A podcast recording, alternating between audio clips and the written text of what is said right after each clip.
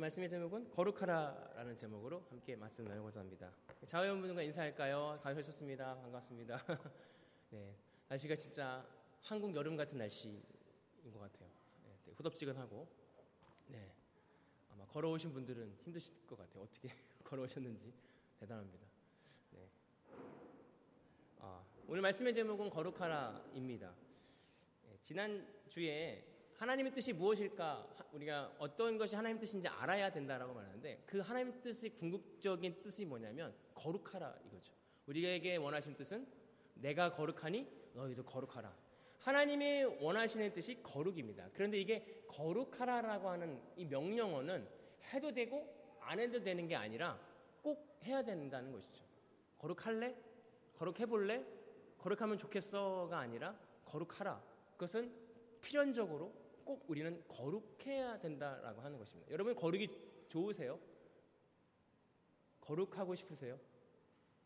거룩 한번 여러분들 마음속에 한번 질문했으면 좋겠어요. 거룩 나는 거룩하고 싶을까? 난 거룩하고 싶나? 정말 거룩이 즐거운 일일까? 2절에 보면 너는 이스라엘 자손 중에 온 회중에게 말하되 이르되 너희는 거룩하라 이는 나 여호와 하나님 너희 하나님이 거룩함이니라라고 말씀하게. 그렇다면 거룩은 뭘까요? 거룩이라는 언어적인 뜻은 뭐냐면 구별된다. 뭐 깨끗하다는 말도 있겠지만 구별된다. 세상과 구별되고 뭔가 다르다라는 뜻을 가지고 있는 게 거룩이에요. 우리가 알고 있는 거룩이 깨끗한 옷을 입고 조용히 하고 아, 홀리해야 돼. 조용히 하고 말하지 말고 나를 깨끗한 하얀 옷을 입고 어떤 것도 막 착하게 하려고 하고 이게 거룩일까? 거룩은 세상과 구별되는 것이고 하나님의 속성이거든요. 내가 거룩하니 너희도 거룩하라 라고 말씀하신 하나님의 속성을 닮아가는 게 바로 거룩이다라고 하는 것이죠. 그렇다면 거룩의 반대말은 뭘까요? 거룩의 반대말은 죄입니다. 하나님은 죄가 없으시기 때문에 거룩한데 반대로 말하자면 죄 어, 거룩의 반대는 죄죠. 그럼 너희가 거룩하라라고 하는 말은 너희 죄를 해결하라라는 말과 동일하다는 뜻입니다. 오늘 저희가 이 죄를 해결하고 거룩의 길로 나아가는 이 길이 그냥 할래 권유가 아니라 꼭 해야 되는 조건이 아니라 꼭 해야 되는 필수이다라고 하는 사실이에요. 왜 그러냐면 하나님의 속성이 거룩이거든요. 하나님은 죄가 없으신 분이기 때문에 하나님과 함께 동행하려면 우리의 죄를 해결해야 된다. 그래서 거룩해야 된다라고 하는 것이죠. 오늘 이 거룩 그럼 구체적으로 어떻게 거룩해야 될 것인가? 그런데 이 구체적인 거룩에 대해서 말씀하고 있는 그 죄에 대한 자세한 내용은 대부분 관계에서 나타납니다. 여러분 혼자 있으면 죄 짓는 게좀 덜해요.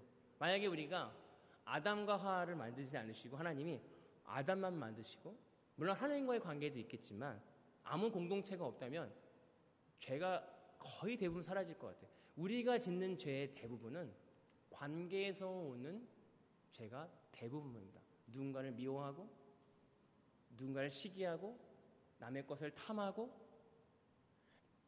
내가 우리가 지을 수 있는 생각의 모든 거의 대부분의 죄성들이 관계에서 오는 죄에 대한 것이다라고 하는 거예요. 왜 그럴까요? 아담과 하가 처음 선악과를 먹음으로 우리에게 죄가 들어왔습니다. 그 죄가 뭐냐면 남을 판단하는 거예요. 선악을 그 전에는 선악을 하나님께서 판단할 수 있는 권위로 놔뒀는데 인간이 하나님과 되고 싶은 욕심 때문에 선악을 먹었고 이제는 하나님만 판단할 수 있는 그 기준을 인간이 자기 기준대로 판단하기 시작했어요. 이건 선한 거야, 이건 악한 거야. 그 판단의 기준이 각자 다 다름으로 우토오는 악유가 생겼고 분쟁이 생겼고 시기가 생겼고 어떤 사람은 이 정도 가져야 만족하고 어떤 사람은 이만큼을 가져야 만족하고 그 전에는요 하나님 주신 분량대로 만족했어요. 그냥 그거에 기준이 없었어요. 다른 사람을 판단할 수 있는 기준이 아니었어요. 그 판단의 기준은 하나님이었거든요. 그래서 그들이 벌거 벗어서도 창피함을 몰랐다. 당연하죠. 죄가 없었기 때문에 그 죄가 판단의 기준이 없었기 때문에 아무것도 거치지 않아도 창피한 것이 없었어요. 왜요? 그 기준이 인간의 기준이거든요. 내가 아무것도 입지 않은 거, 어, 창피해. 그 죄로 들어왔던 그 죄성들이 관계에서 오는 죄가 대부분이었다라고 하는 것입니다. 오늘 이 말씀을 통해서 어떻게 우리가 거룩의 길로 갈 것인지를 함께 묵상하기를 소망합니다. 첫 번째, 어떻게 거룩해 질 것인가? 너희가 각 부모를 경외하고 내 안식일을 지키며 너희 하나님 여호와 너희 하나님 나는 너희 하나님 여호와니라라고 말씀하고 있습니다. 그 첫 번째 말하면서 부모들과의 관계 안식일을 지키고 부모님과의 관계를 경외하라. 여기 경외하라고 하는 건 영어로는 respect라고 나오긴 하지만 더 하나님과 같이 우리가 하나님을 경외한다는 거 하나님을 믿고 따르고 신뢰하고 예배하는 거죠. 그거와 같이 경외하라라고 말씀하고 있어요. 어, 제가 예전에 이 말씀을 들을 때, 아, 그렇지. 부모님을 경외해야지. 그렇지. 맞아. 부모님을 섬겨야지. 그런데 제가 부모가 되고 나서 이 말씀을 들을 때 조금 달라, 다른 모습을 보게 되어집니다. 어, 나는 아이들한테 경외받을 만한 조건의 부모가 아닌데, 이 말씀 좀 부담스러워졌어요. 내 부모를 경외하라. 이 아이들이 나를 경외한다면, 물론 나를 무시해도 화가 나지만, 이 말씀처럼 나를 경외한다면, 어, 나는 좀 부담스럽겠다. 아, 그러나, 제가 이 말씀을 통해서 깨닫는 건 뭐냐면, 아, 하나님은 내가 어떤 조건이 되고 부모로서 자녀로서 그 조건에서 나를 경외하라고 하는 내 조건이 되기 때문에 하는 것이 아니라 하나님의 그 판단 기준이구나. 나 또한 내 판단 기준에서 내가 아, 난 부모로 자격이 없구나. 난 아, 별 볼 일 없구나. 라고 하는 생각을 내 기준으로 판단을 했구나. 그러나 하나님의 뜻과 하나님의 거죽은 그 기준이 아니라 부모면, 하나님이 허락하신 부모면, 하나님이 허락하신 자녀면 사랑하고 섬겨야 되는 일이 당연한 것이구나. 우리 판단 기준이 달라집니다. 4절에 너희는 헛된 것으로 향하지 말고 너희를 위하여 신상을 부어 만들지 말라. 너희 하나님 여호와 하나님이라. 이 레이기는요. 출애굽 이스라엘 백성들이 신앙의 자유를 위해서 애굽에서 탈출했거든요. 그래서 40년 동안 광야 생활하면서 십계명을 통해서 하나님의 말씀을 받으러 간 모세가 잠깐 자리를 비웠을 때 그들이 모세의 빈자리를 불안했어요. 우리의 리더는 어디 갔을까? 왜 안 올까? 난 하나님 모르는데 모세가 알려준 하나님 내가 만나야 되는데 불안해서 그들이 만든 게 뭐냐면 그래 우리가 하나님의 없으니까 하나님 부재 때문에 우리가 불안하니까 하나님의 형상을 만들어 보자 금송아지를 만들어서 그 금송아지가 하나님이구나라고 하고 그 금송아지를 섬겼던 사람들이에요. 그러면 그 금송아지를 만들었던 사람들은 하나님을 위해서 금송아지를 만들었을까요? 하나님을 위해서 금송아지를 만들어서 하나님 그 금송아지를 경외하고 예배하는 것은 결국 그들의 이기심이었다는 거예요. 그들의 하, 하나님을 위해서 만들었다고 하지만 그들의 불안함과 그들의 막막한 그 삶 속에서 그들이 만들어낸 하나님을 섬김을 통해서 그들의 안정감을 누렸다는 것입니다. 오늘 저희 여러분들 왜 그럴까?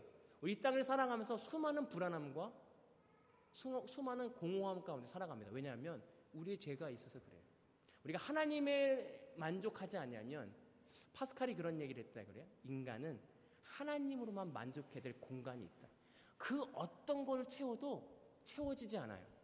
그러나 그 파트 하나, 하나님으로만 만족해야 될 파트가 있기 때문에 그 파트가 없으면, 하나님이 없으면 우리는 만족함이 없고 끊임없이 불안하다는 거예요. 오늘 하나님께서 만들지 말라고 하는 건 나로 충만하라. 보이는 것으로 채우지 말라라고 말씀하고 있어요. 9절에 너희가 그 곡식의 땅에서 그 곡식을 거둘 때 너는 밭 모퉁이까지 다 거두지 말고 너 떨어진 이삭도 듣지 말라라고 말씀하고 있죠. 왜 그러냐면 그 당시에 밭을 거둘 때 모퉁이에 좀 떨어진 것을 그냥 놔두면 가난한 사람, 돈 없는 사람, 그 사람들이 떨어진 이삭을 주부면서 먹었거든요. 그러면 그것을 떨어뜨린 사람이나 주워 먹는 사람이나 자존심이 상해요, 안 상해요? 안 상하죠. 버린 것도 아니고 실수처럼 떨어뜨린 것을 또 그 사람들은 남은 것을 가져가서 먹는 서로 상부상조하는 욕심을 버리다라고 말씀하고 있는 거죠. 또 한 가지는 화목제물을 드리고 3일 뒤에까지는 먹지 말라 그래요. 화목제물은 뭐냐면 서로의 싸우거나 안 좋은 감정이 있으면 풀으라는 거예요. 소나 짐승을 담아서 제물을 드리죠. 내 죄를 대신 이 짐승에 전가시킵니다. 그리고 그 제물을 죽여서 같이 나눠 먹게 돼 있어요. 화목제물은. 그런데 3일까지 다 먹어야 돼요. 근데 소, 큰 소 잡았는데 그 당시에 냉장고가 있는 것도 아니고 빨리 먹어 치워야 되면 나하고 싸웠던 사람도 같이 먹어야 돼요. 안 그러면 이 소가 해결이 안 되는 거예요. 그러면 찾아가서 내가 하나님한테 용서를 구하고 화목제를 드렸으니 같이 이 재물을 먹읍시다. 그래서 이 같이 먹음을 통해서 그 관계가 회복되게 하기 위해서 하나님은 말씀하셨다는 거예요. 그래서 3일 넘기지 마라. 이튿날까지 먹되 네가 싸우고 네 감정이 안 좋은 사람들 찾아가서 풀어라. 하나님의 말씀한 이 거룩은 서로의 마음을 풀어주고 마음이 하나 되고 그 인간의 욕심을 버리고 다른 사람을 위해서 포기하는 것이 거룩이다라고 말씀하고 있습니다. 18절에 원수를 갚지 말며 동포를 동포를 원망하지 말며 내 이웃을 사랑하기를 내 자신과 같이 사랑하라. 나는 여호와 하나님이라. 이 내 몸과 같이 이웃을 사랑하래요. 저는 내 몸과 같이 자녀도 사랑하기 힘들더라고요. 내 몸이 짜증나면 애들이 이렇게 오면 짜증이 나요. 내 몸과 같이 자녀를 사랑하기도 어려운 이, 이, 이 상황에서 하나님께서 이웃을 그리고 다른 사람을 화목제물로 어떻게 할 수 있을까? 이것이 문제입니다. 어떻게 우리는 거룩해질 수 있는가? 여러분, 이거 어떻게 거룩해질 수 있습니까? 예전엔 거룩, 구약에서는요, 소나 양을 잡아서 거룩해진다라고 한다면, 지금 이 예수님이 오신 이때는 예수님, 예수 그리스도를 통해서 거룩해질 수 있다는 거예요. 예배소서 5장 26절에 이는 곧 물로 씻어 말씀으로 깨끗하게 하사 거룩하게 하시고 말씀으로 성경 말씀으로도 깨끗하게 그 말씀은 뭐예요? 육신으로 이 땅에 오신 예수님의 그 십자가의 은혜로 우리가 거룩하게 된다는 거예요. 우리 이 거룩함의 예수님의 은혜와 말씀으로 거룩함의 됨을 경험하는 저와 여러분들이 되기를 소망합니다. 이 거룩은요 즐겁 즐거울까요? 즐겁지가 않을까요? 제가 최근에 기도하면서 아내랑도 나눴는데 많이 우울함이 찾아오더라고요.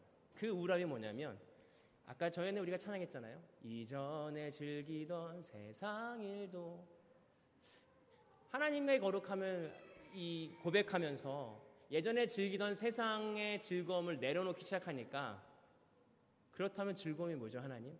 하나님과 동행하는데 도대체 나는 세상의 즐거움을 하나씩 제거함을 통해서 전혀 즐겁지가 않은 거예요. 우울한 거예요. 아, 이것도 그래. 명예도, 돈도 그래. 아니야. 모든 게 아니야.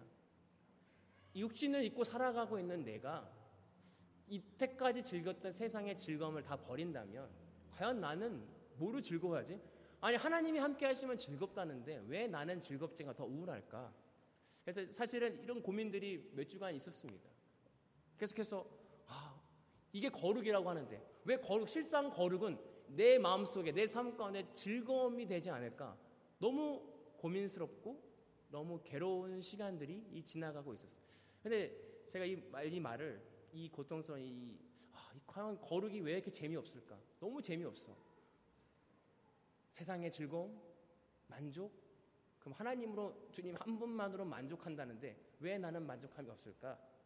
그런 우울감 속에 살아가고 있을 때 제가 아내랑 나누면서 그 사실 확 달라지는 건 아니지만 나눈 후에 제 우울감이 좀 사라지더라고요. 아, 내가 혼자가 아니구나. 이런 마음으로 함께 나누고 있는 우리 교회 공동체가 있고 지체들이 있고 이 거룩의 길이 정말 세상에서 볼 땐 재미없고 따분하고 멍청하고 의미 없는 것 같지만 그것은 참 하나님을 경험하는 길이구나.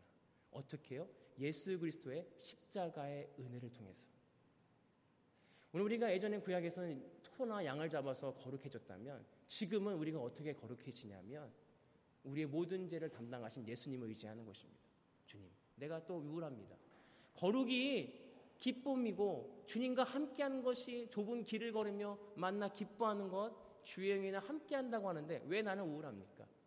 그 우울한 나를 십자가에 죽기를 소망합니다. 예수님의 은혜가 필요합니다. 오늘 저와 여러분들이 이 거룩의 길로 관계로 우리 사람으로 함께 나누길 소망합니다. 우리가 관계에서 많이 서운할 수 있고요. 관계에서 우리의 모든 것들이 드러날 수 있어요. 때로는 어, 삶 속에서 내 우울감이 착 찾아와서 내 죄성들이 드러날 때가 있어요. 그럴 때 실망하지 마시고 그게 은혜라는 사실을 경험하게 소망합니다. 아, 내 안에 또 이런 게 찾아왔네? 이거 해결하라는 거구나. 이거 십자가에 가져가라는 거구나. 예수님의 은혜로 새롭게 하라는 거구나. 그것을 가지고 씨름하는 거, 예수님의 은혜로 내 안에 있는 불안함과 두려움과 그것을 예수 그 십자가 앞에 씨름하는 거, 그것이 거룩의 길이라는 거예요. 그냥 홀리한 게 그냥 성경책 매일 메고 막 어디 가고 막 흰옷을 입고 목욕을 자주 하고 이게 거룩이 아니라 오늘도 내 안에 잠재되어 있는 거룩하게 못하게 하는 것들과 싸우는 것. 저와 여러분들이 함께 이것을 위해 싸우길 소망합니다. 왜냐하면 거룩하라 명령하셨거든요. 거룩해 볼래? 왜냐하면 우리가 천국에 가기 위해서 하나님과 함께 동행하기 위해서 하나님과의 관계를 회복하기 위해선 내가 거룩하니 너희도 거룩하라. 이 거룩이 모든 것이 무너지는 순간입니다. 왜냐하면 우리가 이 보이는 세계는 어떻게 보면 우리가 알고 있는 게 허구일 수 있어요. 우리는 육신의 안목을 통해 이 세상을 바라봅니다. 아, 저게 가치 있는 일이야. 어, 저게 좋은 거야. 그런데 정말 하나님 보시기에도 저게 가치 있는 일이고 저게 좋은 것일까? 그러나 정말 우리가 영안의 눈이 열려서 하나님과 동행했을 때 우리의 모든 것이 부서지는 게 예수님께서 말씀하셨잖아요. 너 성전 오랫동안 지었지? 내가 다 뿌개고 3일 만에 지을 거야. 그 말씀이 무엇일까요? 우리가 생각하는 거룩이 내가 방법적으로 그래 기도를 많이 하면 거룩할 거야. 내가 성경을 많이 보면 거룩할 거야. 아니요. 모든 것이 무너져요. 오직 예수 그리스도의 은혜로만 거룩해질 수 있어요. 예수 그리스도의 십자가의 은혜로만 거룩해질 수 있다는 거예요. 그것이 어떻게 보면 이게 뭐야? 라고 생각할 수 있지만 하나님 예수님께서 말씀하셨어요. 내가 성정을 3, 3일 만에 지을 거야. 그 성전은 뭐예요? 예수의 십자가가 완성되는 순간입니다. 오직 예수 그리스도의 십자가의 은혜를 통해서만 우리가 거룩의 길로 갈 수 있다는 거예요. 생각만 해도 죄를 짓는데요. 어떻게 다른 사람을 내 몸과 같이 사랑할 수 있을까요? 나는 절대 할 수 없어요. 우리는 우리의 육신을 가지고 있는 우리는 절대로 다른 사람을 사랑할 수 없어요. 오직 하나님의 은혜가 내가 고백하고 나를 드려고 내가 죽어질 때 하나님의 예수 그리스도의 은혜를 통해서 다른 사람을 사랑할 수 있는 것이지 내가 어떻게 다른 사람의 이웃을 몸과 같이 사랑할 수 있을까? 오늘 이 율법은요, 우리가 죄인임을 깨닫게 합니다. 할 수 없는 걸 하라고 하거든요. 저는 모르겠어요. 여러분은 내 이웃을 내 몸과 같이 사랑할 수 있으세요? 여러분들의 힘으로? 저는 할 수 없더라고요. 그리고 그렇게 하지 못하는 것 때문에 우울하고, 그렇게 될 수 없는 것 때문에 힘들잖아요. 그러나 그 힘듦을 통해서 예수님이 우리를 위해서 십자가에서 대신 죽으셨다는 거예요. 만약에 거룩이 쉽다면 굳이 예수님이 죽을 이유가 없 지 않을까? 왜 굳이 죽으셔야 했을까? 그것은 죽어야만 우리가 완전히 끝나고 죽어야만 새롭게 태어날 수 있기 때문에 거듭날 수 있기 때문에 예수님이 십자가에 죽으셨다. 저 여러분들이 2023년 거룩의 길로 나가는데 매일매일 죽기를 소망합니다. 사도 바울이 고백했잖아요. 나는 매일매일 죽노라. 왜 사도 바울이 매일매일 죽었을까요? 그 매일매일 삶 가운데 자기 안에 내면에서 올라오는 그 책성들과 싸우는 그 일 때문에 매일매일 나는 십자가에서 죽노라. 죽지 아니하면 그 거룩의 길로 갈 수 없기 때문에 그렇습니다. 저와 여러분들이 거룩을 통해서 예수 그리스도의 은혜로 기뻐하는 기뻐하기를 소망합니다. 저도 아직 그 기쁨을 맛보고 맛보기 위해서 기도하고 있어요. 하나님 정말 재미없습니다. 거룩이 정말 따분합니다. 그러나 그 거룩이 진리일 줄 믿습니다. 예수님의 은혜로 내가 거룩을 즐기길 소망합니다. 예수 그리스도의 십자가에로 내가 거룩을 즐기길 소망합니다. 기 우울감과 이 고통 그러나 내 육신은 고통스럽고 우울하지만 예수 그리스도의 은혜가 채워졌을 때 내가 정말 거룩함을 살아갈 수 있는 그 자가 되길 소망합니다. 저 여러분들이 이 고백을 할 수 있는 아, 저 여러분들이 되길 소망합니다. 그러나 이 길이 쉽지 않다는 거. 이 신앙이 이 거룩의 길이 만만하지 않다는 사실. 왜냐하면 육신의 소욕이 끊어지는 것이 어렵더라고요. 불쑥불쑥 계속 나오는 그 육신의 욕심, 소욕, 죽지 아니함. 죽을 때까지인 것 같아요. 끝까지 이것과 싸우면서 거룩의 길을 함께 독려하고 함께 격려하는 저 여러분들이 되길 소망합니다. 누구의 힘으로요? 예수 그리스도의 십자가의 힘으로. 그 십자가의 은혜가 아니면 우리는 오늘도 죄 안에서 기뻐할 수밖에 없는 자들입니다. 여러분들 묵상해 보세요. 제가 뭘 할, 내가 뭘 할 때 기뻐했나? 내가 뭘 얻었을 때 기뻐했나? 우리는 신앙인이라고 하면서 하나님의 은혜보단 내가 완, 뭔가를 얻었을 때 더 기뻐하고 그것을 즐길 때가 많이 있었다. 그러나 하나님의 거룩이라고 하는 건 너희 죄를 없애라. 내가 거룩하니 너희도 거룩하라. 하나님과 관계가 회복되는 저와 여러분들이 되기를 소망합니다. 기도하겠습니다. 사랑의 하나님, 저희는 거룩해야 됩니다. 그 거룩이 보여지는 현상의 거룩이 아니라 내면의 거룩일 줄 믿습니다. 내 안에 있는 거룩하지 못한 것들, 죄된 모습들, 육신의 소욕들 많음을 고백합니다. 그것은 내 힘과 능으로 끊어질 수 없음을 고백합니다.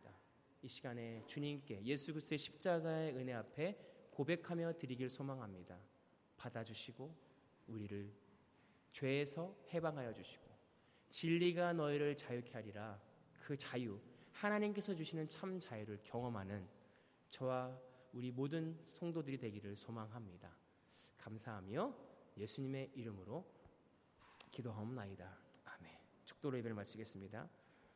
이제는 우리 주 예수 그리스도의 은혜와 아버지 하나님의 극진하신 사랑하심과 성령님의 감화 감동 교통하시는 은혜가 오늘 말씀을 통하여 거룩하라 이 명령 앞에 순종하고 세상의 모든 즐거움을 버리고 예수 그리스도의 은혜로 하나님의 원하시는 거룩을 닮아가기로 소망하고 결단하고 돌아가는 모든 성도들 머리머리 위에 이제로부터 영원토록 함께 하시기를 간절히 축원하옵나이다.